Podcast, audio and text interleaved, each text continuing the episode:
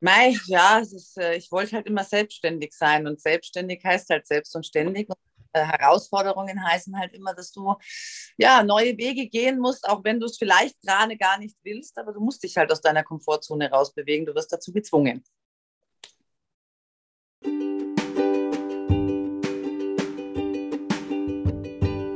Herzlich willkommen im Momfluencer Podcast.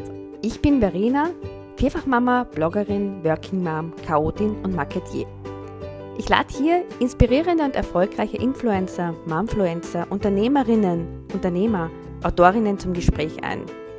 Sie geben uns ein Behind the Scenes. Sie sprechen über ihre Misserfolge, verraten ihre Erfolgsgeheimnisse, ihre Motivationsgründe und lassen uns auch ganz, ganz viele Tipps hier, die wir einfach und schnell umsetzen können. Denn das Mama-Sein verändert. Auch beruflich.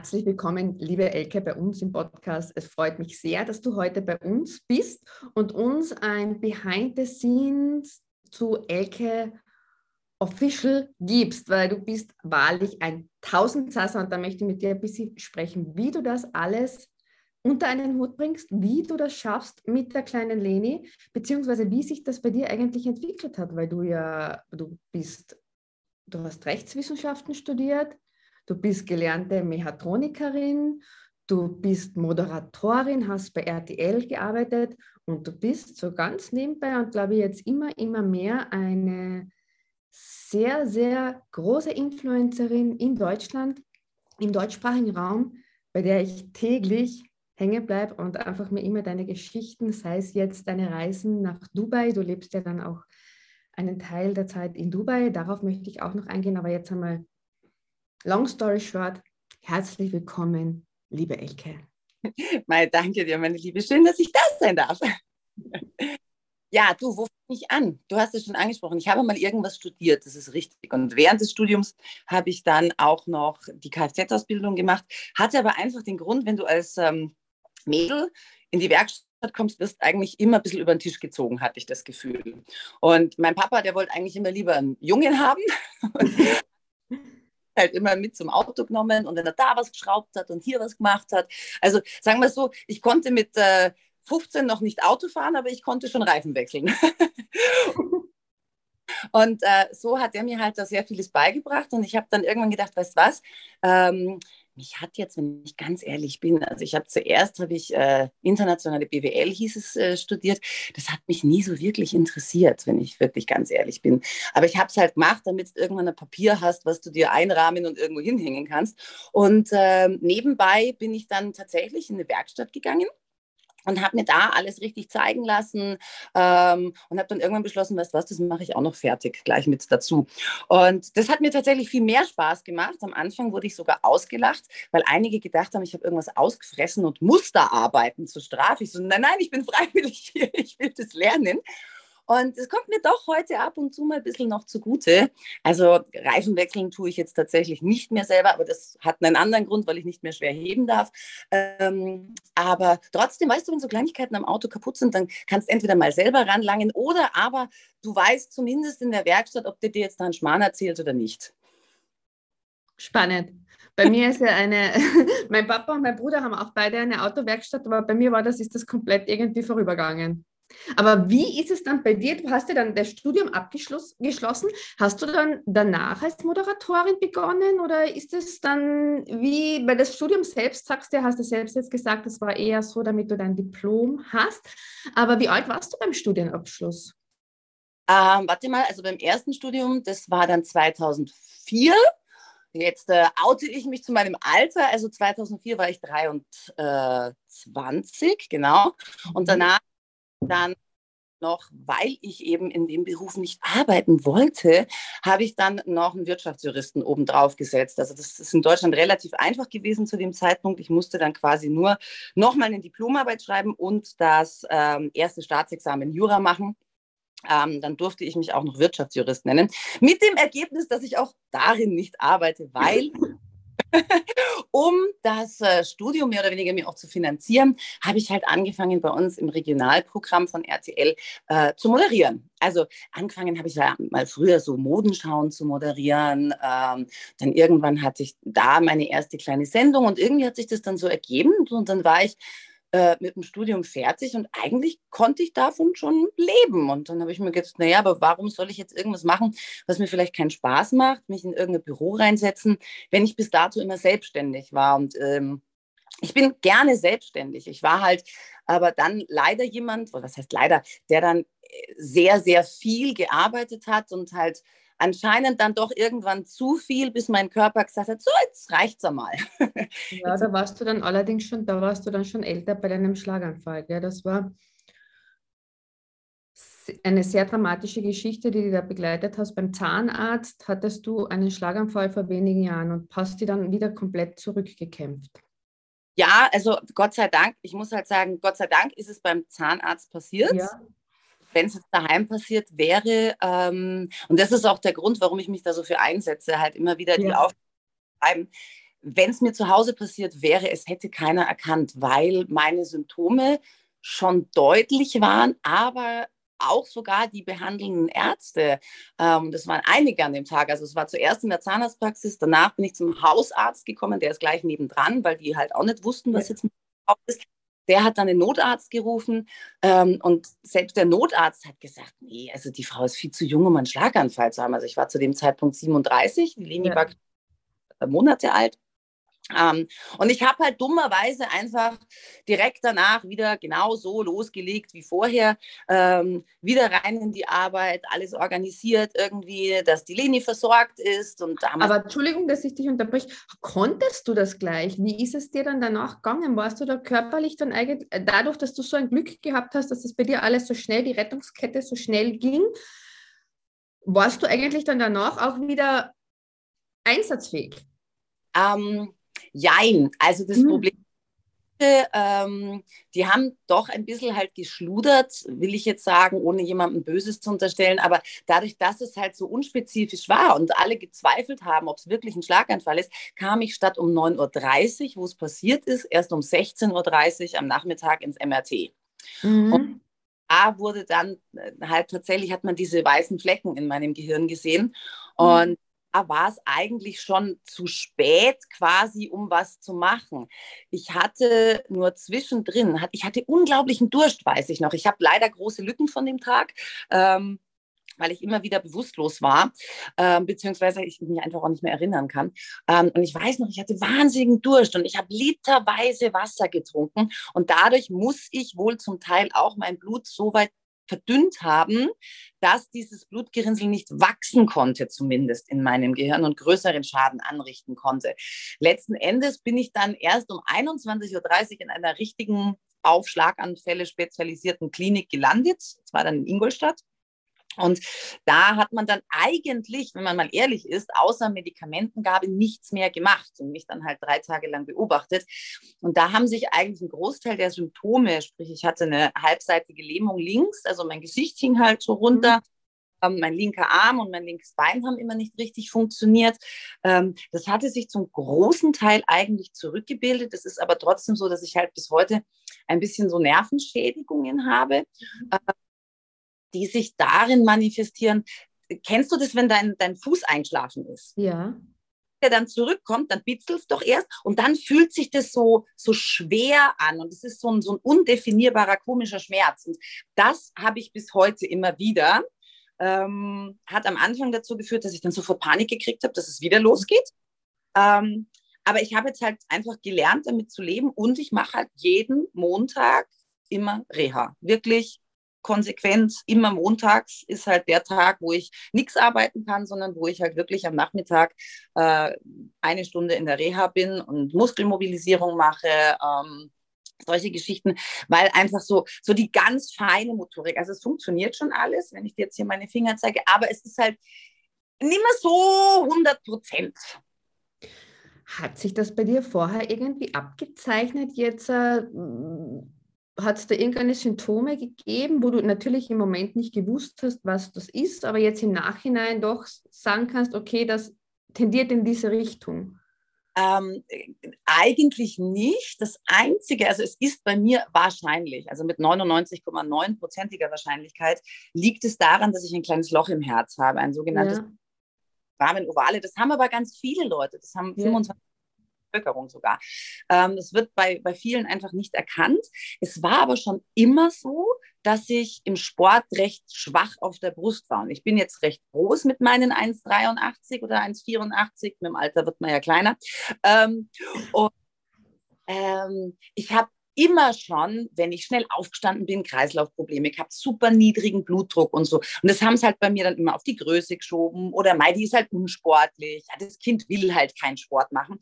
Und wahrscheinlich, aber auch das ist nicht hundertprozentig sicher sagbar, ist das einfach auf diese kleine ähm, Herzfehlerchen, will ich es jetzt mal nennen, zurückzuführen. Aber so jetzt konkrete Symptome, dass du irgendwie sagst, ich habe einen Kopfschmerz gehabt oder so, hatte ich eben nicht. Und das ist ja das Fiese beim Schlaganfall. Deswegen ich da halt auch immer so drauf sensibilisieren möchte. Es kann jeden treffen. Das kann das Baby bei der Entbindung, das kann das Baby sogar schon im Mutterleib haben. Ja, ähm, es ist eben nicht nur die 90-jährige Oma, ähm, mhm. die irgendwie Erschlägle hat und äh, jetzt nicht mehr sprechen kann, sondern das kann absolut jeden, jeden Tag bei jeder Gelegenheit treffen. Es gibt Menschen, die haben das unterm Autofahren, was natürlich dramatisch ist. Es gibt, gibt, äh, es gibt ja diese schöne Geschichte, die auch äh, immer wieder per, in WhatsApp-Gruppen geteilt wird, dass der sage jetzt mal Hans Franz, irgendwas beim Grillen plötzlich irgendwie so komisch ist und wie man dann halt diesen Fast-Test macht, dass man halt guckt, okay, hat er irgendwelche Auffälligkeiten im Gesicht, kann er beide Gesichtshälften, wenn er lächelt, gleich hochheben, kann er die Zunge rausstrecken richtig. Ähm, dann gibt es diesen Armtest, beide Arme nach oben oder wie du, wenn du bei den Amerikanern doch angehalten wirst, ob du betrunken bist, beide Finger zur Nase führen und solche Geschichten. Dann natürlich die Sprache, ob es halt wirklich Sprachaussetzer gibt, ob man nuschelt. Ich habe zum Beispiel extrem genuschelt. Ähm, und dann, wenn, wenn, wenn da irgendetwas komisch ist, lieber einmal zu viel den Notarzt rufen als einmal zu wenig. Also ähm, ich habe es auch, äh, bin, bin heute wirklich den Zahnarztmädels unglaublich dankbar, dass die so schnell geschaltet haben und gesagt haben, nee, die muss jetzt sofort zum Arzt, weil ich wollte heimgehen. Ich so, na, mir geht es einfach nur nicht gut. Ich habe den Kreislauf, ich, ich will jetzt heim. Ich, ich, war wahnsinnig müde. Ich wollte unbedingt schlafen. Ähm, und ich bin froh, dass die sich durchgesetzt haben und gesagt haben, nee, Elke, wir gehen jetzt, wir gehen jetzt einmal runter zum Dr. Meier und der schaut sich das jetzt an. Es zählt jede Sekunde, so wie du das sagst. Einfach lieber doppelt und dreifach achten und wirklich auch schauen. Wie ist es dir jetzt danach gegangen? Du hast gesagt, du hast dann danach dann eben wieder mit Vollgas dann weitermachen können. Aber ist es jetzt, ja. ja ganz ja, tatsächlich. Aber das, das lag zum Teil daran, also ich durfte wieder Auto fahren, weil ich motorisch quasi auch wieder hergestellt war. Ähm, habe mich da auch durchchecken lassen. Ich habe mich aber nicht mehr getraut, Auto zu fahren, weil ähm, es war vielleicht auch ein bisschen, möchte ich sagen, die Schuld der Klinik, die ähm, mir quasi wirklich in diesen drei Tagen, wo ich da auf dieser Stroke Unit saß, permanent eingeredet haben, also wenn Sie jetzt gehen und ähm, nichts an ihrem Lebensstil ändern, wo ich gesagt habe, na, was soll ich an meinem Lebensstil ändern? Also ich meine, ich rauche nicht, ich sauf nicht, ich, ich habe kein Übergewicht, ich habe keinen hohen Blutdruck. Was soll ich ändern? Ja? Ähm, äh, ja, aber wenn Sie jetzt nicht mehr auf sich achten, dann sehen wir uns in spätestens drei Jahren wieder, dann haben Sie wieder einen Schlaganfall. Und äh, ja, es kann jederzeit wieder passieren. Das stimmt schon, die haben schon recht. Das Problem war, das hat dann bei mir getriggert, es kann sofort wieder passieren. Und in dem Moment mhm. mich abgeholt hatte, und ich hinten, weiß ich noch, bei mir im Auto saß und wir sind durch so ein Waldstück gefahren habe ich sofort geschaut, hat mein Handy Netz, falls es mir wieder passiert, dass wir Notarzt rufen können.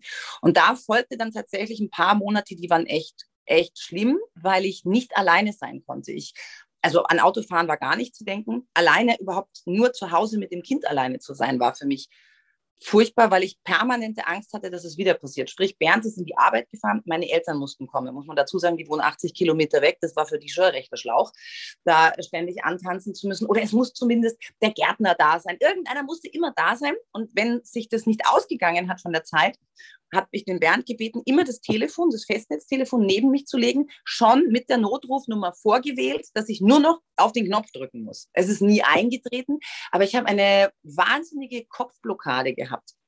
Bernd wollte mich dann einladen in Wellness-Hotels und so. Auch Freunde, die dann gesagt haben, komm, lass uns irgendwie in ein schönes Hotel fahren, ein bisschen Wellness machen und so, dass du wenig rauskommst und so.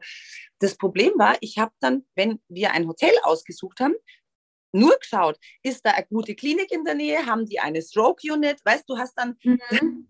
ganzes Leben eigentlich darauf ausgerichtet. Und irgendwann haben dann einige Freunde sich auch verabschiedet, weil sie gesagt haben, sie machen diesen Terror nicht mit. Also ich bin ja mit denen, ich bin ja nicht mehr essen gegangen oder irgendwas. Weil ich immer gesagt habe, so, nee, und stell dir mal vor, dann ist das Auto so weit weggeparkt und dann kann mir keiner helfen. Ähm, also da war überhaupt nicht dran zu denken. Ähm, deswegen haben sich da auch leider einige Freunde zurückgezogen. Aber ich will es ihnen gar nicht verübeln, weil ich schon glaube, dass ich sehr schwierig in der Phase gewesen bin. Ähm, und irgendwann habe ich gesagt, so, du musst jetzt da raus, weil du kannst jetzt deinem Kind auch den ganzen Tag vorleben, die Mama ist krank. Mhm. Ne? Ähm, Gut, sie war halt, wie gesagt, acht, neun Monate dann zu der Zeit, aber trotzdem, äh, du willst ja dann auch wieder deinen Alltag machen. Gell? Und ähm, also ich bin dann von Pontius zu Pilatus gerannt, tausend Ärzte aufgesucht, weil, wie sie mich aus der Klinik entlassen haben, mir auch gesagt wurde, ja, einen Grund kann man jetzt nicht sagen für ihren Schlaganfall. Ähm, es kann dieses Loch in ihrem Herz sein, muss es aber nicht. Äh, da haben sich dann so die Neurologen und die Kardiologen gestritten. Ähm, und letzten Endes war es dann mein Mann, der gesagt hat, komm, ähm, weil ich bin gesetzlich versichert und das ist ja in Deutschland immer ein bisschen schwierig. Ich weiß jetzt nicht, wie es in Österreich ist, aber als gesetzlich Versicherter kriegst du vielleicht nicht immer gleich einen Arzttermin und so. Und er so, weißt du was, komm, ich zahle dir das alles privat. Geh, such dir die besten Ärzte und schau, dass du da für dich jetzt irgendwas rauskriegst. Und dann bin ich in eine sehr, sehr gute Privatklinik, eine ganz tolle Neurologin geraten, die mit, wirklich mit mir minutiös den Tag vor dem Schlaganfall auch durchgegangen hat. Und, ja. hab, und kennst du das, wenn du diesen Luftdruckausgleich machst, dass du dir die Nase zuhältst, ja. Luft in die Ohren pumpst? Und ich hatte eine Sinusitis und ähm, habe dann die, den Druck nicht von den Ohren gekriegt. Und ich weiß noch, ich habe ganz feste gepresst, weil mich das so aufgeregt hat, habe Nasendusche gemacht und wieder und wieder und richtig dolle gepresst, weil ich mich so geärgert habe. Und ich weiß auch, ich habe einen wahnsinnigen Durst gehabt an dem Tag und habe immer nur Kaffee getrunken, weil ich so müde war und fit werden wollte und wollte den Haushalt machen und so. Ähm, also dann hat sie gesagt, wissen Sie, Sie haben wahrscheinlich zu wenig getrunken. Durch den Infekt war Ihr Blut zu dick. Ja. Blut anfangen abzustillen. Und durch diese hormonelle Umstellung nach der Schwangerschaft ist es gar nicht so unüblich, dass du auch in eine Art ähm, Blutgerinnungsstörung mal reinkommst. Mhm. Weil sozusagen. Ich hatte sehr dünnes Blut, also extrem schlechte Blutwerte in der Schwangerschaft, was quasi, dass das eine sehr starke Blutungsneigung hat. Und das kann offensichtlich wohl, also ich bin jetzt kein Arzt, um das genauer beschreiben zu können, kann aber auch mal überschlagen sozusagen, dass die Blutgerinnung dann zu stark wird. Und sie meinte, das vielleicht in Kombination mit zu wenig Bewegung und der Tatsache, dass sie immer so gedrückt haben, ähm, kann einfach ein kleines Blutgerinnsel durch dieses Löchlein in ihrem Herz gedrückt haben. Dann kommt das Blutgerinnsel in den falschen Blutkreislauf und schießt ins Gehirn. Und das war dann für mich die einzig logische Erklärung. Und das hat mir so geholfen, ähm, da auch rauszukommen, weil jetzt hatte ich was, was ich vermeiden kann. Also um den ja. Beispiel, wenn du sagst, ähm, ich fahre extrem Mountainbike und jetzt bin mhm. ich gestorben Arm gebrochen. Wie kann ich es in Zukunft verhindern, dass ich mir den Arm so wieder breche? Naja, ich höre halt das Mountainbiken auf oder ich fahre vorsichtiger. In meinem Fall war es aber ja so, ich habe keine Ahnung, wie es passiert ist und wie ich es verhindern kann. Und da hat mir einfach wirklich diese, diese Frau extrem geholfen, damals diese Ärztin, für mich eine logische Erklärung zu finden, die nicht 100 Prozent vielleicht stimmen muss, ja, aber, aber ja. nah dran ist. Und ich hatte noch das Problem, dass mich die erste Klinik, die mich da, in der ich da war, extrem falsch von den Medikamenten eingestellt hatte. Also ich habe ähm, obwohl ich jetzt eben nicht übergewichtig bin oder irgendwie hohe Cholesterinwerte, hatte extreme Cholesterinsenker gekriegt, die mir dann so auf die Haut, auf die Organe, auf alles geschlagen haben, dass ich in kürzester Zeit fast 20 Kilo abgenommen habe. Ähm, einen Blutdruck hatte, der dann irgendwie so von, äh, ich weiß nicht genau, wie das heißt, 70 zu 50 war. Also ich war bettlägerig nach dem Schlaganfall, weil ich durch die Medikamente nicht mehr aus der Kiste gekommen bin. Es war Wahnsinn. Und die haben mich dann so sukzessive eigentlich von den Medikamenten gut eingestellt. Und dann war auch die Lebensqualität wieder da. Und ähm, dann kam bisschen das Vertrauen wieder zurück in den eigenen Körper und, und diese Angst wurde weniger. Und dann hat mein eines Pferdchen eine Kolik gehabt und jemand musste ganz schnell mit dem Trailer das Pferd in die Klinik bringen. Zack, bin ich wieder Auto gefahren. Ja, Autofahren und alles, ja, aber ich verstehe die voll, dass du einfach einen Grund haben willst oder äh, mag stimmen oder nicht, aber wenn du tatsächlich nicht weißt, woher es kommt, wenn du gesund lebst, nicht bringst, nicht Ding, dass du einfach für dich eine Erklärung haben willst. War das, hast du eigentlich auch dann während dieser Zeit, hast du dann gearbeitet oder hast du da, bist du da auch kürzer getreten? Also Weil du hast ja ursprünglich ja als Moderatorin gearbeitet und dann hat sich das ja eigentlich mehr in das, als Moderatorin, beziehungsweise auch mit einer Eventagentur und dann hat sich das aber eigentlich immer mehr in das Influencer-Dasein entwickelt bei dir das, das begann eigentlich so mit der Schwangerschaft von der Leni. Ähm, dann kriegst du ja immer so von so manchen Babyherstellern kriegst du Sachen zugeschickt und das habe ich dann immer gern gezeigt, auch um mich zu bedanken. Ähm, und ja, ich habe ja in Deutschland eben auch im, im, im zwölf Jahre im, im TV-Shopping gearbeitet, also hatte da natürlich auch so ein bisschen so meine Follower und Fanbase. Ja. da gewesen und ähm, die haben natürlich auch mitfiebert, wann kommt denn jetzt das Baby endlich und so.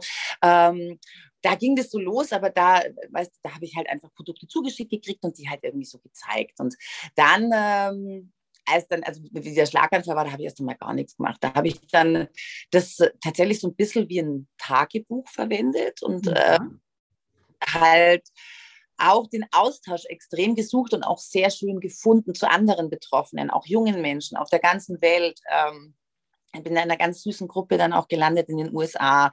Ähm, Three Stromies heißen die. Ähm, auch junge Frauen, die aus dem Nichts Schlaganfälle gehabt haben, wo es halt welche schlimmer erwischt hat, manche ähnlich wie mir es Gott sei Dank so ging, dass sie halt keine Folgen haben oder nur leichte Einschränkungen. Und das hat mir dann wahnsinnig geholfen, da der Austausch, mit mich, mich, mich einfach da mit anderen, mit ihren Erfahrungen einfach auszutauschen. Und dadurch kam dann aber halt auch irgendwie so ein bisschen eine, in Anführungsstrichen, mehr Reichweite oder Popularität, wie man es nennen möchte, auf Instagram. Und ich bin dann acht Monate später, sechs, acht Monate später, bin ich angesprochen worden von der Bunte, ähm, ob ich Lust hätte, ähm, so einen kleinen Artikel zu machen, einfach über, wie man einen Schlaganfall erkennt und so. Und ich dachte, wir machen halt so ein kleines Kästchen, weißt du, wo, wo halt irgendwie so, hier erkennen Sie einen Schlaganfall, hier gibt es so eine Z-Prominente aus Deutschland, die hatte das auch, ja. einen zweiseitigen Riesenartikel, total schön geschrieben und alles. Ja, und dann ging es los. Und dann kamen halt auch die Fernsehsender und dann habe ich da halt auch Interviews gegeben und mich dann da mit der Stiftung Deutsche Schlaganfallhilfe auch zusammengetan einfach und da so ein bisschen Aufklärungsarbeit zu leisten. Und dadurch kam dann irgendwie auch die Reichweite plötzlich auf Instagram. Aber ähm, das Moderieren habe ich in dem Sinne dann erstmal sehr stark runtergefahren. Ähm, zum einen ja, mochte, sage ich mal, der Sender das nicht so gerne, dass quasi kranke Leute arbeiten. Mhm. War dann nicht so nett und deswegen haben wir uns dann auch letzten Endes getrennt, weil ähm, ich einfach nicht in der Lage war, auch diese trotzdem sehr harten Medikamente so früh aufzustehen. Also klar bin ich in der Lage, früh aufzustehen, aber ich wollte dann halt nicht noch irgendwie eine Stunde in der Nacht und Nebel da mit dem Auto fahren, um in den Sender zu kommen wurde damals da nicht, glaube ich, so verstanden oder ich weiß es nicht. Ich will jetzt da auch niemandem was Böses unterstellen, aber auf jeden Fall, es hat dann nicht mehr gepasst, sagen wir es mal so. Ähm, und dann habe ich das gelassen und ähm, mich eigentlich mehr oder weniger dann halt wieder auf, auf meine Eventagentur äh, gestürzt. Ähm, aber auch da, weißt du, wenn du, wenn du dann natürlich raus warst, doch drei, vier Monate ist halt vieles passiert. Äh, klar, alte Kunden hat man dann noch gehalten. Aber ich, ich habe dann auch weißt du, nicht mehr so den, den Drive gehabt, weil ich irgendwo für mich gemerkt habe, du musst jetzt nicht die Reichste auf dem Friedhof sein, du wirst ja für deine Tochter da sein. Ähm, ja. War ich auch erstmal wirklich gerne einfach nur Mama und mein Mann hat sich auch echt reizend in der Zeit darum gekümmert, dass es mir halt auch wieder gut geht habe mich dann um mich und um Leni gekümmert und wir haben dann so, so Babyschwimmkurse und solche Sachen gemacht, die mir ja auch gut getan haben. Absolut. Äh, wieder in die Bewegung da reinzuführen, wieder Vertrauen in den eigenen Körper zu finden. Und tatsächlich, also diese Influencing-Geschichte, das begann dann tatsächlich eigentlich erst mit Corona, weil ähm, ja, wenn du eine Messe- und Eventagentur hast, da hattest du in den letzten zwei Jahren nicht so viel. ja. ähm, äh, wir wollten aber halt trotzdem keine Hilfen beantragen, wollten halt die Leute, die jetzt bei uns auf der Payroll stehen, trotzdem normal äh, unterstützen können weiterhin. Und äh, irgendwann äh, hat mich dann ein Management angeschrieben, hat ihnen gemeint, so, hey, du machst doch da so Influencing und so, wir würden uns da gerne drum kümmern. Und da tatsächlich, und das ist wirklich Asche auf mein Haupt, habe ich das erste Mal kapiert, dass man nicht nur wenn man Produkte umsonst zugeschickt kriegt, diese zeigen kann, sondern dass man dafür sogar tatsächlich auch Geld verlangen kann. Und irgendwie bin ich jetzt dann da auch so mehr oder weniger reingerutscht in dieses Influencer-Thema. Und das macht mir wirklich Spaß und ähm, hat halt natürlich auch die letzten zwei Jahre doch durchaus dazu beigetragen, dass wir entspannter ohne große Hilfen in Deutschland mit Corona umgehen konnten. Plus, gut, du hast ja Dubai auch schon angesprochen, wir halt dann geguckt haben, dass wir halt auch, da war halt die Expo, da, da, da konnten wir arbeiten, ne? ähm, da ein bisschen was machen. Okay, dann habt ihr in Dubai auf der Expo noch gearbeitet. Du, wie kann man sich das so vorstellen mit einem Management? Wie läuft das bei dir ab? Also wenn man von dir jetzt beispielsweise, wenn jemand gerne Werbung mit dir machen wollen würde, dann läuft das alles über dein Management und die sondieren das für dich aus? Oder erzähl uns, gib uns da bitte ein bisschen ein Behind the Scenes. Also im Prinzip ist es so ganz klar, natürlich schreiben mich auch einige Firmen an. Ich gucke mir dann die Produkte an. Ähm, oder sie schreiben dann mein Management an. Ähm, das sieht man ja oben bei mir in Instagram, ist der Kontakt auch hinterlegt. Ähm, und dann gucke ich mir erstmal die Firmen an, ähm, ob das überhaupt was ist, was jetzt äh, zu meinen Leuten passt irgendwie. Also, ähm, weißt du, also was ich jetzt zum Beispiel nie bewerben würde, wäre jetzt Wurstwaren oder ja. äh, Produkte. Äh, Eine kleine Hintergrundepisode, nämlich, ihr müsst wissen, darauf gehen wir dann später auch noch ein. Also die Ecke hat ja wirklich ihren Job gefunden, weil sie kann ja da ähm, sich für Tiere einsetzen in Bezug auf den Schlaganfall, sehr, sehr viel Aufklärung leisten und die Ecke hat über 50 Tiere bei sich zu Hause. Deswegen auch nie, nie Wurst. ja, das, das, das ist auch noch so ein anderes Ding, was wir halt machen. Irgendwie, wir haben ähm, Hühnchen, Enten, Gänse, Pferde, Hunde, die wir äh, so zusammen gerettet haben über die ganzen Jahre und äh, die jetzt, ich schaue nämlich gerade auch raus, halt da so ihr eigenes Reich bei uns bekommen haben mit Teichen. Also wir haben tatsächlich, da hat uns damals der Gartenbauer auch ausgelacht, hat gemeint, also warum bauen Sie jetzt da zwei Teiche für die Enten? Bauen Sie sich doch lieber einen Pool. Und ich so, nein, wenn wir uns zuerst den Pool bauen, dann habe ich die Enten im Pool. Erstmal brauchen die einen. Und ähm, ja, die haben wir eben auch noch alle. Und äh, deswegen, also ich, ich gucke dann halt, wenn, wenn so eine Anfrage kommt, passt es halt auch irgendwie zu mir. Ich bin Peter-Botschafterin, ähm, setze mich da eben extrem auch für den Tierschutz ein. Und wenn das Produkt passt, das heißt, also ich suche auch bewusst zum Beispiel gerne immer nach Kosmetik und äh, bin auch eine Frau und auch ein Lehrmädchen. 40, aber eine Frau, die äh, natürlich auch äh, gerne sich pflegt und äh, da will ich halt einfach gucken, dass es definitiv tierversuchsfreie Kosmetik ist. Da habe ich auch letztens mit Peter eine Kampagne dazu gemacht, weil es halt einfach noch unglaublich viele Gesetzeslücken da gibt in Europa. Ähm, dass es nicht unbedingt wirklich tierversuchsfrei ist, auch wenn es draufsteht. Und ähm, ja, deswegen da gucke ich halt und dann äh, lasse ich mir die Produkte zuschicken, teste die erstmal und wenn es was taugt, dann kann man darüber reden, dass äh, wir das auch bewerben und wie und in welcher Form. Das macht dann tatsächlich mein Management, weil ich bin dafür einfach auch zu doof. Also ich gebe es wirklich zu. Ich, äh, wir hatten es ja vor kurzem schon mal, ich kann keine Reels machen. Ich bin dafür zu blöd. Ich bin dafür zu alt. Ich kann auch kein TikTok. Ähm, ich versuche mich da mal reinzufuchsen, aber ich finde immer alles, was ich da so produziere, dann irgendwie peinlich. dann lasse ich es lieber. Aber das läuft dann halt alles über mein Management und die macht dann halt auch ähm, sozusagen das ganze Bürokratische und Finanzielle. Aber die Fotos und das macht sie ja alles zusammen. Machst du das mit dem Bernd oder kommt da ein Fotograf? Wie kann man sich das bei der Elke vorstellen? Bernd ist tatsächlich dann auch ein äh, sogenannter Insta-Husband. Ja, der muss machen. Und der war am Anfang genervt. Also immer so, wow, und jetzt schon wieder, ja, du und dein Instagram und so. Ne? Und wie, wie aber dann halt zum Beispiel so auch die ersten bezahlten Kooperationen reinkamen und das ist ein bisschen umgedacht. Und ähm, äh, dadurch, dass er halt auch aus der Werbung kommt, hat er schon so ein bisschen, glaube ich, einen Blick für Fotos und ähm, macht es auch mittlerweile, glaube ich, ganz gerne. Und ähm, du, wir nutzen ja die meisten Fotos, es sind ja also bei uns jetzt nicht so irgendwie so krass gestellte Werbebilder oder irgendwie sowas, sondern ich, ich finde es immer schöner, wenn das aus dem Leben, aus dem Alltag ist. Also ich stelle auch gerne mal ein Bild rein, was ein bisschen schier ist. Ähm, was halt lieber natürlich ausschaut. Also ich, den einzig, ich sage immer, ich, den einzigen Filter, den ich verwende auf Instagram, ist der, wenn du so von rechts nach links wischt, weißt du, dieser Paris-Filter. Ja, genau, der ist sehr vorteilhaft, immer schön. vorteilhaft, aber ansonsten diese ganzen Beauty-Filter, ich finde, ich schaue damit immer unmöglich aus. Äh, einzig und allein den Katzenfilter, den verwende ich halt, wenn die Leni mal was in die Kamera sagen will, dann mache ich hier so ein Katzengesicht drauf, dass man sich halt nicht erkennt. So. Und das ist dann ganz lustig, wenn man das auch mal auf den Opa schwenkt und dann der Opa Katzenohren hat. den Katzenfilter kenne ich gar nicht. Das muss ich ja mal schauen gucken, erst in den Reels, da habe ich den tatsächlich gefunden, bei einem meiner vielen Versuche, ein Reel zu machen. Und das ist dann so ein vollflächiges Katzengesicht, also nicht nur die Öhrchen, sondern so richtig halt, das ist so wie bei Cats im Musical. Mhm. Ähm, und das finde ich dann immer ganz okay, weil ich halt versuche, die Leni auch vom, vom Gesicht rauszuhalten, so gut es geht. Wie kann man sich denn den, deinen Alltag vorstellen? Wie kann man sich einen Tag von der Elke vorstellen? Wie, was ist in der Früh die erste App, die du aufmachst?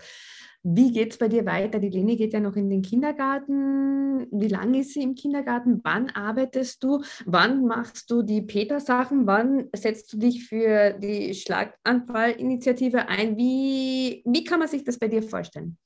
Man, natürlich, ein Geheimtipp ist auch, ihr schaut bei der Elke auf die Stories. Da seht ihr auch immer ganz, ganz viele tolle Einblicke, aber ich möchte das gerne auch am Podcast mit dir festhalten.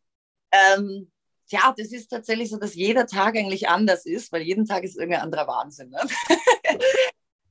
ähm, es fängt eigentlich so an, Bernd ist ein unglaublicher Frühaufsteher. Ähm, der steht immer irgendwann zwischen 5 und 6 auf und ich bin gesegnet mit einem Langschläferkind. Dieser Segen wird allerdings dann zum Fluch, wenn sie ähm, in den Kindergarten muss und aufstehen muss in der Früh. Aber auch da sind wir mittlerweile echt gut eingegroovt. Ähm, ja, einer von beiden macht morgens dann erstmal die ganzen Tiere. Also die müssen halt raus, die müssen gefüttert werden. Unsere Hühnchen, Enten, Gänse wollen versorgt werden, die Hunde wollen versorgt werden, die Pferde stehen jetzt, äh, wobei meine Pferde sehr natürlich leben, also die, die müssen jetzt nicht großartig umsorgt werden. Ähm, dann werden also die Tiere versorgt, solange das auch das Lähnchen schlafen. Ähm, dann ähm, meistens, oder was heißt meistens, jeden Tag bringt mein Mann mir tatsächlich jetzt seit bald zehn Jahren den Kaffee ans Bett. dann ähm, wird der Kaffee genossen, entweder bevor die Tiere versorgt werden oder er macht die Tiere. Und ähm, währenddessen wird mal kurz auf Insta geguckt, dann äh, wird mal, ich habe aufgehört, Nachrichten zu lesen, weil ähm, es bringt sowieso nichts. Ich werde viele schlimme Dinge, die in der Welt passieren, sowieso nicht ändern können. Und das äh, Schlimmste kriegt man ja auch so mit, ohne dass man irgendwelche Nachrichten-Apps liest. Dann wird das Lähnchen aufgeweckt, angezogen, die Brotdose gemacht für den Kindergarten. Und in dem Moment sie dann aus dem Haus ist, Bernd nimmt sie dann immer mit, weil das der Kindergarten in der Nähe von seiner, seiner Firma ist. Ähm, dann fange ich eigentlich so das Arbeiten an. Das heißt, da werden dann äh, zum Beispiel Kooperationen gemacht. Ich drehe dann halt vieles an Content auch gerne vor, einfach damit am Nachmittag die Mama nicht so am Handy hockt. Mhm. Ähm, wenn die um 12.30 Uhr aus dem Kindergarten kommt, dann ist wirklich Mama und Leni Zeit. Außer es ist halt, mein Gott, es ist immer irgendwie, dass du vielleicht doch mal kurz an den Laptop musst oder irgendwie sowas. Jetzt kommen ja auch Gott sei Dank wieder Anfragen für Messen und Events langsam rein. Ähm, aber äh, in der Zeit, eigentlich in diesen vier Stunden, schaue ich, dass ich halt die Sachen an Haushalt mache, wo die Leni mir noch nicht helfen kann, weil sie möchte jetzt natürlich auch schon vieles mitmachen. Ähm, das heißt, da wird halt die Wäsche waschen oder ich lasse meistens über Nacht die Maschine laufen. Das heißt, es fliegt dann alles in den Trockner. Ich bügel nicht, ich hasse bügeln. Ähm, es wird also nur rumsortiert dann. Ähm, dann wird halt äh, das Chaos des Vorabends meistens äh, beseitigt. Dann sind die Heinzelmännchen im Kinderzimmer unterwegs und gucken, dass man wieder den Boden sieht.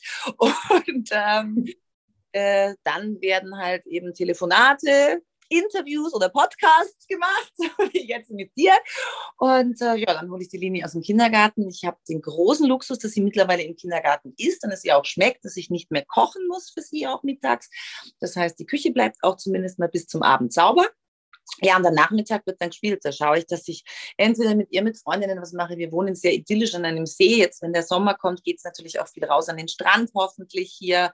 Ähm, wir haben ein, ein, ein, ein altes Segelbötchen, wo man dann auch mal wieder ein bisschen was unternehmen kann damit. Ähm, dann gehen wir zu den Pferden. Mei, du, was man halt so macht, wir haben einen traumhaft schönen Spielplatz hier auch im Ort, wo wir dann hingehen. Und dann wird abends gekocht für den Mann und meistens, ist es bei uns sehr unspektakulär, weil wir so selten essen gehen. Gut, hat man sich die letzten zwei Jahre ja auch mehr oder weniger abgewöhnt. Ja. Aber wie viel, wie viel bist du eigentlich am Tag am Handy? Ähm, so drei Stunden sind es schon. Also du kannst das ja immer so nachgucken, mhm. gell? Ähm, ich habe mir da so einen Alarm eingestellt. Ja. Über vier Stunden wird dann weiß ich, jetzt ist genug. Ne?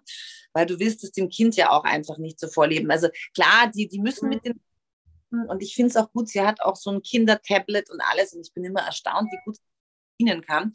Aber das nutzen wir eigentlich tatsächlich dann eher so also nicht einmal bei langen Autofahren. Bei langen Autofahren gibt es uns meistens Hörspiele oder wir machen hier Baby Shark, ne, klatschen und tanzen und singen. Ähm, aber so bei Flugreisen beispielsweise ist das halt im Einsatz. Ähm, aber ich will es ihr jetzt nicht ständig irgendwie vorleben. Also klar, es gehört dazu, aber ähm, ich glaube, es reicht, wenn sie in die Schule kommt und da dann vielleicht noch mehr mit diesen Medien in Kontakt kommt. Das muss jetzt nicht hier die ganze Zeit sein. Absolut richtig. Und du setzt dir eben auch diese, diese Grenzen mit der Zeit. Dass ja. du sagst, okay, nicht mehr als die vier Stunden. Und bist du dann hauptsächlich auf Instagram in diesen vier Stunden oder hast du dann noch andere Apps? Deine Lieblings-Apps? Oh, du, meine Lieblings-Apps sind tatsächlich Vergleichsportale. Ja ich bin so ein äh, Schnäppchenjäger und zum Beispiel alle unsere Reisen, die wir so machen, ja, die schauen immer so wahnsinnig äh, aufwendig und teuer aus. Und letzten Endes ist es halt so, dass ich ganz oft, aber das mache ich dann meistens nachts, halt ähm, Flüge vergleiche. Also ich beobachte die dann total lange zum Beispiel, bis ich sie buche. Ähm, Hotels, ich bin so ein Meilenpunkte, Schnäppchensammler, egal wie die ganzen Programme heißen. Und dann gucke ich halt immer, okay, welche Hotels haben da gerade irgendwo Angebote solche Sachen mache ich halt sehr viel oder auch wenn es um, um, Klamotten geht oder ähm, irgendwelche Haushaltsgegenstände. Was ist. Mein, wir haben sehr viel Land, da geht ständig irgendwas kaputt, ob das der Rasenmäher ist. Heute Morgen habe ich wieder einen Rasentrimmer gesucht. ähm, ich vergleiche dann meistens so Preise und die andere App, die halt bei mir ständig offen ist, das ist mein Mail-Programm und WhatsApp. Eh, eh, die wichtigsten, aber weil du jetzt gerade beim, beim Reisen vergleichen bist und jetzt das Reisen ja endlich wieder möglich ist, hast du da einen Tipp für uns? Auf was können wir achten? Sollen wir eher das Hotel früher buchen, später buchen, bei den Flugreisen? Gibt es da dann noch unvorhergesehene Schnäppchen? Da bist du die Expertin. Hast du da ein paar Tipps für uns? Nein, also dadurch, dass die Leni ja noch nicht schulpflichtig ist, ist natürlich der größte Kostenfaktor sind natürlich die Ferienzeiten. Gell? Wenn du in den Ferien fliegst, das ist einfach unfassbar, unvergleichlich teuer. Wir haben es jetzt eben gesehen, Leni wollte unbedingt mit zwei Freundinnen zusammen ein paar Tage verbringen, sodass wir den, die letzte Reise so ein bisschen überschnitten haben in die Osterferien. Und also faktisch haben wir für die drei Tage genauso viel bezahlt an Hotelkosten quasi wie für die ganze Woche danach. Ja? Immer gucke, ist, fliegt zu nicht so beliebten Zeiten. Also sprich, ich nehme beispielsweise Nachtflüge, dann spare ich mir schon mal eine Hotelnacht, wenn ich in der Früh ja. an. Ähm, dann äh, gucke ich halt, dass ich nicht am Freitag, Samstag oder so fliege, sondern wir fliegen halt dann dienstags oder mittwochs. Das, das geht halt natürlich nur, wenn du ein Kind hast, das nicht schulpflichtig ist. Das geht noch, ja. Ähm, deswegen nutzen wir es auch gerade so aus, weil uns beiden ganz klar bewusst ist, wenn wir an die Ferien gebunden sind, ist dieser Luxus einfach vorbei. Ähm, dann gucke ich natürlich, also ich bin in diesen ganzen ähm, Hotelketten Treueprogrammen drinnen. Ne? Da kannst du Preise vergleichen. Dann gehe ich auf die üblichen Reisevergleichsportale. Ich will noch keine Schleichwerbung halt machen. Ja. Ähm, und guck halt, okay, wo kriege ich da den besten Preis? Mit diesem Preis kannst du dann zum Beispiel auch diese Hotels, wenn du in diesen Treueprogrammen bist, anschreiben und sagen, hey, guck mal, ich habe da einen besseren Preis gefunden, macht ihr mir den auch? Und wenn du dann dich zum Beispiel für eine Hotelkette oder für zwei, so wie wir es machen, entschieden hast, dass du nur in die gehst, kriegst du dort halt einfach, ich nehme immer das billigste Zimmer und hoffe dann, dass wir ein Upgrade kriegen. Ähm, na, wenn du dann da einen gewissen Status sozusagen an Punkten, die du gesammelt hast, hast. Oder natürlich, wenn du dann auch Punkte gesammelt hast. Ein gutes Beispiel war, ich war äh, vor kurzem von einer Freundin nach Paris eingeladen und die hat sehr viel Geld. Also die ist dann immer in den feinsten, in diesen teuersten Hotels, wo die Nacht 1000 Euro kostet. Und so viel würde ich in meinem Leben nicht für ein Hotelzimmer ausgeben. Ähm, hatte dann im Hotel daneben, wo die Nacht auch 800 oder irgendwas gekostet hätte, hatte ich so viele Punkte, dass ich das für 3,75 Euro gekriegt habe, die Nacht. Konnte ich komplett über die Punkte machen. Musste ich 3 Euro. Denke, von, von dir lernt man coole Sachen, coole Details. Auch das natürlich immer, deswegen sage ich. Also ich sage immer normalerweise, nein, nein, ich will jetzt nicht zu diesem Club, ich will nicht da dazu. Bin oh. da eher eigentlich immer recht vorsichtig und sehr selektiv, aber man merkt, da kann man einiges sparen. Es ist, es ist auch Arbeit tatsächlich, aber es ist halt dann wiederum Arbeit, die sich so ein bisschen natürlich auch in äh, monetärer Ansicht äh, quasi widerspiegelt, dass du da auch was Gutes sparen kannst. Also ja auch immer so mein Mann immer so, oh, und dann sind wir so transparent und dann weiß er alle, wissen alle jedes. Und ich so, naja, letzten Endes, du, wenn du mit deiner Kreditkarte zahlst, weiß es auch jeder. Aber das muss natürlich um Himmels Willen jeder für sich selber entscheiden, ob er das macht ich muss halt sagen, äh, weißt du, das, ich sage das ja auch auf Instagram immer gern dazu, Leute, das schaut immer so aus, als wenn wir alle super reich wären und alles wäre total toll, ja. Wir haben genauso alle unsere Probleme und zum Beispiel halt hinter diesen tollen Reisen versteckt sich halt dann auch wochenlange Recherche, ja. Aber ähm, buchst du eher kurz- oder langfristig? Ähm, ich habe während Corona sehr langfristig gebucht, einfach weil natürlich zu der Zeit, als Corona war, ähm, du zum Beispiel Stornofristen hast, dass du wirklich bis einen Tag vor der Reise absagen kannst. So, das heißt, ich gucke halt dann, okay, ich reserviere mir das Hotel, es gefällt mir, schau aber trotzdem weiter, kriege ich es irgendwie, da haben die nochmal ein günstigeres Angebot, sind sie nochmal irgendwo runtergegangen. Das heißt, ich lege mir das immer wieder so alle paar Wochen, schau mal wieder rein und ähm, bin da wirklich von den Preisen super gut runtergekommen. Auch, dass du dann halt wirklich immer das für dich passende Schnäppchen hast. Ist halt die Frage, ob die weiterhin mit dieser sehr kulanten Stornoregel weitermachen werden. Ne? Aber ähm, ich, ich habe immer gesagt, weißt du, Corona hat uns so viel Geld und so viel Kraft und so viel Zeug gekostet. Wenn das das Positive ist, was ich da rausschlagen kann für meine Familie, dann sei es drum, dann nutze ich halt das zumindest mal zu meinem Vorteil. Da tue ich kein weh. Weißt du, es ist nicht zu Lasten von irgendjemand anderem, aber ich kann für mich dadurch zumindest einen kleinen Vorteil raussuchen. Und ähm, deswegen, wir buchen eigentlich sehr, sehr vieles langfristig. Und ich habe jetzt zum Beispiel auch gesehen, also wir fliegen morgen eben eine Freundin überraschen. Und äh, da habe ich die Flüge auch beobachtet. Und dann haben, hast du das ja zum Beispiel, wenn du in diesen Flight Tracker reingehst, gibt es so kleine Graphen und da kannst du sehen, wie sich die Flugpreise so ein bisschen verändern eben auch. Ja, und dann schlage ich halt zu, wenn ich, das ist ein bisschen wie an der Börse zocken. Ne? Spannend. Bei mir ist immer, wenn ich buche, buche ich und dann schaue ich gar nicht mehr. Aber danach, weil, weil ich mich dann immer noch vor Corona geärgert habe, wenn es dann günstiger ist, quasi ist das noch in unserem Mindset so drinnen. Und jetzt, ja, danke für diesen Tipp. Ja, also einfach wirklich gucken, ähm, dass man da ein bisschen so ein Auge drauf hat. Ähm, klar ist jetzt zum Beispiel die Frage, wie sich das mit den Flügen verändert, natürlich jetzt, was auch die gestiegenen Spritkosten und so weiter angeht. Ähm, aber man muss ja auch nicht überall mit dem, mit dem, mit dem Flugzeug hin. Ja? Also ich mache wahnsinnig gern auch vieles mit der Bahn. Also ja. Beispiel jetzt in Deutschland so, so, so kleine Kinderabteile, die wirklich goldig sind. Äh, da haben wir auch schon, da ist das Kind dann auch schön beschäftigt. Da sind da so, so Spielsachen an der Wand und so. Ähm, machen wir auch total gerne, einfach mit der Bahn irgendwo hin. Beziehungsweise jetzt, wenn der Sommer kommt, bleiben wir aber auch viel zu Hause. Und du kannst ja auch viel, sag ich mal, um dich rum machen und auch vieles hier in, in deinem äh, Mikrokosmos erkunden. Ähm, von daher, das, es kommt ja auch immer darauf an, worauf man Lust hat. Ne? Also ich wollte halt, solange die Linie jetzt nicht schulpflichtig ist, mein, mein Ziel war, ich wollte einmal den Indischen Ozean durchhaben. Aber solange die Leni nicht Schule geht, ist es wirklich auch einfacher. Ich habe das bei uns auch gemerkt. Also wo die Kinder, es hat sich dann mit der Schule wirklich ja. Jetzt für einen Tag musst, wenn du sie für einen Tag, zwei Tage nur herausnimmst, jetzt abgesehen jetzt von den Preisen, ähm, ist es schon Bürokratie pur. Ja. ja also äh, wie gesagt, ich kenne es halt von Freunden, die dann tatsächlich äh, berichtet haben, dass äh, auch am Flughafen die Polizei steht und die Leute kontrolliert, äh, ob die Kinder wirklich aus der Schule befreit sind, wenn sie einen Tag vor oder nach den Ferien geflogen sind. Ne? Also deswegen, also da, da, da mache ich was sage ich dir, wenn es soweit ist? Liebe Elke, ich möchte dich abschließend, möchte ich dich aber noch etwas in Bezug auf Social Media fragen, weil du ja am Anfang auch gesagt hast, es war immer dein Wunsch eben auch selbstständig zu sein. Bei dir hat sich das jetzt nicht erst mit dem der Wunsch mit dem Mama-Sein ergeben, sondern schon eigentlich in dir, schon früher. Aber wenn sich eine Mama, sagen wir jetzt, oder eine, eine Frau im Zuge des Kindes verändern will und sagt, okay, ich möchte jetzt auf Instagram oder TikTok, Tik, ja, okay, TikTok lassen wir jetzt aus, auf Instagram noch Fuß fassen und möchte mich als Influencer probieren, welche Tipps hast du als absoluter Profi für uns?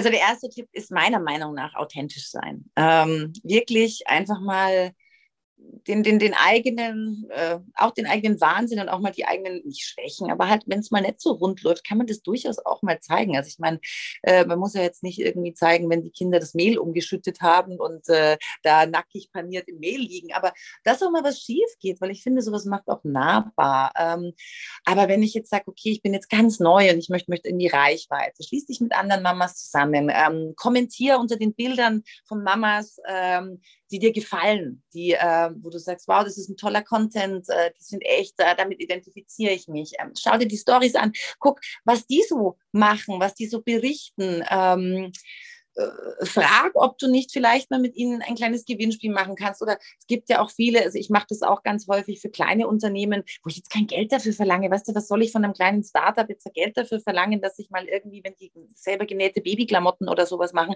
da will ich dann auch noch Geld dafür haben. Da, da freue ich mich, wenn die der Linie was Kleines schicken und dann zeige ich das sehr, sehr gerne und empfehle es auch weiter, wenn es eine gute Qualität ist. Und es gibt ja so viele Mamis, die da auch ganz liebevolle Sachen in Handarbeit eben herstellen vielleicht auch da, wenn man dann Talent hat, zu sagen, hey, ich mache besonders gut Traumfänger, ja, oder ich sage jetzt irgendwas, äh, Traumfänger zu knüpfen, Mensch, dann mache ich mir da einen kleinen Shop. Das ist ja relativ einfach tatsächlich, auch technisch machbar auf Instagram mit wenigen Klicks. Und dann ähm, schreibe ich Mama Blogger an, ob ich es vielleicht mal ihr an eins schicken darf, dass sie es mal zeigt. Wenn ich sage, ich habe gar kein Talent, ich möchte selber nur Mama Blogger in dem Sinne äh, werden, weil ich besonders gut über meinen Alltag und über meine, meine Mama-Probleme oder ich habe tolle Tipps, äh, ich kann gut backen oder so berichten kann, aber basteln kann ich jetzt nichts, so wie ich zum Beispiel. Ähm, ja, einfach, einfach machen. Grundsätzlich, immer im Leben. Einfach machen. Also solange du keine Millionen an Budget aufnehmen musst, keine, keine Produkte einkaufen musst, tausende Stückweise, wo du in ein Risiko reingehst, einfach machen. Ähm, einfach tun tun, die, die, die Zeit äh, sich selbst so einteilen. Das ist ja der große Luxus, den man hat als Selbstständige. Apropos Zeit, ich spitze nur gerade mal, weil jetzt Leni aus dem Kindergarten holen muss und bei dir ist auch pressiert. Ähm, wirklich einfach tun. Ähm, gar nicht groß drüber nachdenken. Ähm, loslegen. Erstmal, erstmal machen und vieles im Leben ergibt sich von ganz alleine. Und wie du sagst, eben Gutes und Gutes und auch Schlechtes und wirklich auch zeigen, dass nicht perfekt sein ist Fahrt, oder? Ja, und naja, vor allem, weißt du, jedes Schlechte hat trotzdem immer, auch wenn man es nicht auf den ersten Blick sieht, immer irgendwas Gutes. Also jeder Fehler, den man gemacht hat, ist ja auch irgendwo eine Lehre. Ich sage immer, dumm bist du nicht, weil dir ein Fehler passiert. Dumm bist du, wenn du aus dem Fehler nichts gelernt hast. Und saudoof bist du, wenn du den Fehler dreimal machst und immer noch nichts daraus gelernt hast. Aber ähm, das, deswegen äh, jede, jede, jede Herausforderung grundsätzlich versuchen, in eine Chance umzuwandeln. Das ist so der Tipp, den ich immer jedem geben darf. Und ich habe auch Momente schon in meinem Leben gehabt, äh, wo ich mir gedacht habe, okay, super. Und jetzt, jetzt, also blödes Beispiel, aber mein, mein, mein Ex-Mann ist damals aus dem Haus ausgezogen, kurz nachdem ich es gekauft habe. Ich habe es Gott sei Dank alleine gekauft, aber ich saß dann auch da und habe mir gedacht, cool, jetzt bist du 30 bald und bist wahrscheinlich irgendwann die alte Frau, die hier einsam mit Katzen lebt. Nein, und äh, guck, zehn Jahre später, ich bin es nicht. geht immer irgendwie weiter. Wenn sich eine, eine Tür schließt, öffnet sich ein Fenster und manchmal ist es eben andersrum und dann ist es umso schöner und manchmal machen sich Scheunentore auf. Danke, liebe Elke, du hast das jetzt das so schön zusammengefasst. Vom Herzen danke für dieses Gespräch, für deine Einblicke, für deine Geschichte, für deine Tipps und ich freue mich schon sehr auf ein persönliches Treffen. Danke, Elke. Ja, meine liebe Papa. okay, ihr Lieben. Vielen herzlichen Dank fürs Fertighören. Ich freue mich auf euer Feedback. Ihr könnt mich auf www.mamawahnsinn.com lesen, Instagram mamawahnsinn hoch 4 Und schon bald gibt es eine neue Episode vom Momfluencer Podcast. Tschüss, Baba!